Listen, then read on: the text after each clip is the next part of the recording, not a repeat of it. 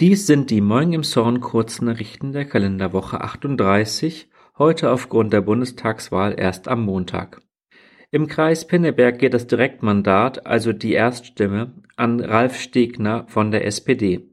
Er setzte sich mit 31,27 Prozent gegen Michael von Aberkron von der CDU mit 26,07 Prozent durch. In Emshorn war die Verteilung der Landesliste, also der Zweitstimme, wie folgt: SPD 31,04 Prozent, Grüne 18,45 Prozent, CDU 18,26 Prozent und FDP 12,13 Prozent. Die Wahlbeteiligung in Emshorn lag bei 74,76 Prozent.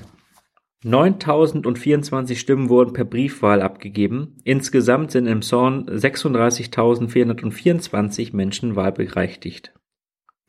Tönnies gibt den Standort im Zorn komplett auf. Bislang war das Werk von Dölling noch als Logistikstandort für Tönnies Böcklunder in Betrieb. Bislang waren noch 52 Beschäftigte am Standort tätig.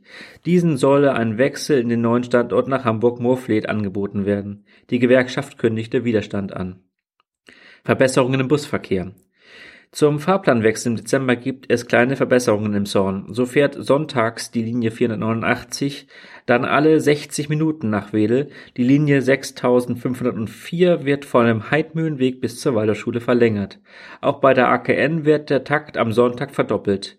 Die Nordbahn soll ab 2023 öfter und mit Doppelstockwagen fahren. Autobahnausfahrt Emshorn Dienstag gesperrt. Aufgrund von Fahrbahnsanierungen ist die Ausfahrt von Hamburg kommend am Dienstag zwischen 9 und 15 Uhr gesperrt. Ab 2023 Leihroller in Emshorn. In Emshorn können die unter anderem aus Hamburg bekannten E-Roller ab nächstem Frühjahr auftauchen. Die Roller werden auf 51 Stück limitiert und dürfen an nur 30 Sammelstellen abgegeben werden. Jugendhaus mit 3G-Regel geöffnet. Das Kinder- und Jugendhaus Rückaupark hat wieder wie gewohnt geöffnet. Rein kommt jeder, der die 3G-Bedingungen erfüllt. Ein Test kann auch vor Ort gemacht werden. Schulkinder, die in der Schule getestet werden, kommen ohne Test hinein. Soweit die Kurznachrichten. Wir wünschen euch eine angenehme Woche.